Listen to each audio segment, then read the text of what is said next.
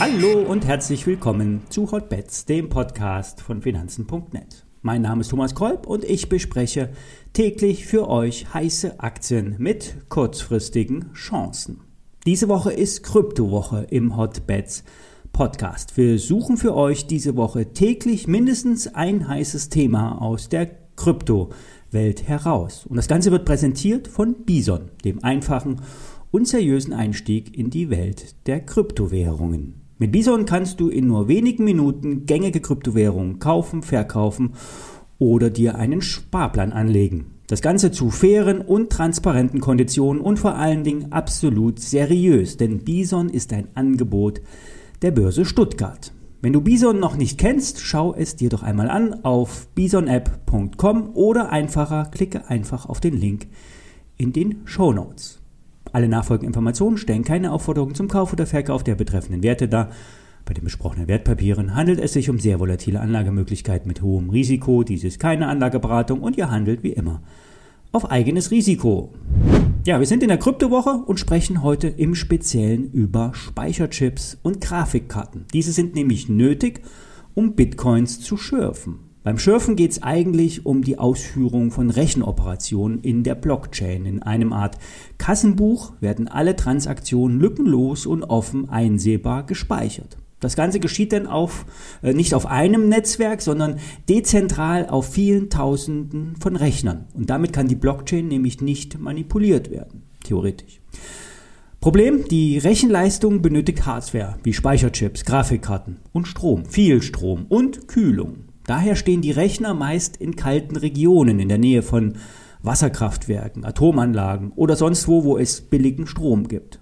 Auch wenn einige versucht haben, zu Hause in Deutschland Bitcoins zu schürfen, aufgrund der Kostenstruktur ist das völlig unrentabel. Neulich behauptete ein Tesla-Fahrer, dass er die Software des Teslas geknackt hätte und mit seinem Auto Bitcoins für ein paar hundert Dollar die Woche schürfen würde. Er nutzt dabei den kostenfreien Strom aus der Wallbox von Tesla, ähm, die alten Modelle haben nämlich einen unbegrenzten kostenfreien Strombezug äh, an den Powerboxen inklusive. Ob das nun wahr ist oder nicht, ob das technisch überhaupt geht, alles unklar.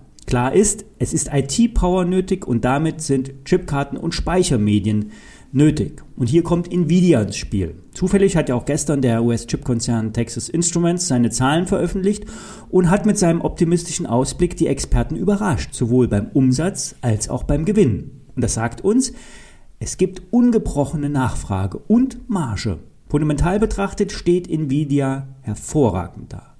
Im Grafikkartenmarkt sehe man weiterhin eine sehr starke Nachfrage, so das Unternehmen. Vor allen Dingen auch im Gaming-Sektor übertrifft die Nachfrage immer noch das Angebot.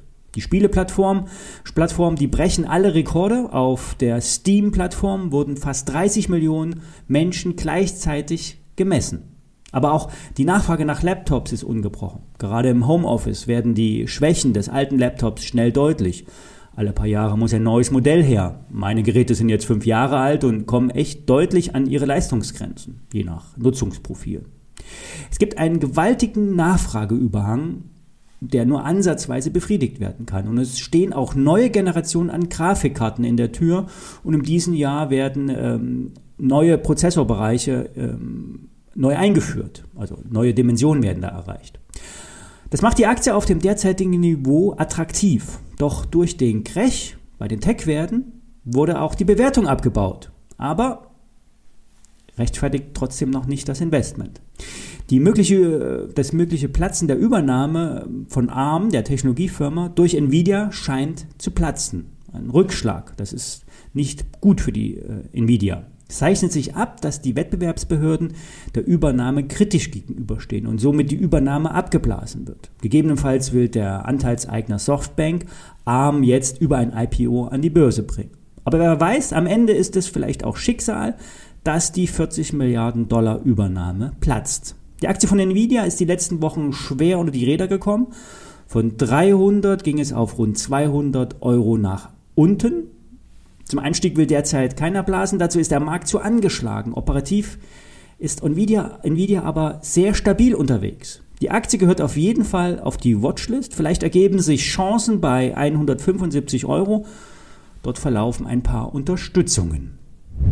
Wer in den Bitcoin investieren möchte, muss sich auf sehr starke Schwankungen einstellen. Wie gestern gesagt, Bitcoin ist keine Krisenwährung, kein Fluchtort für die Krise. Ganz im Gegenteil, Bitcoin ist ein Risikoinvestment mit extremer Volatilität.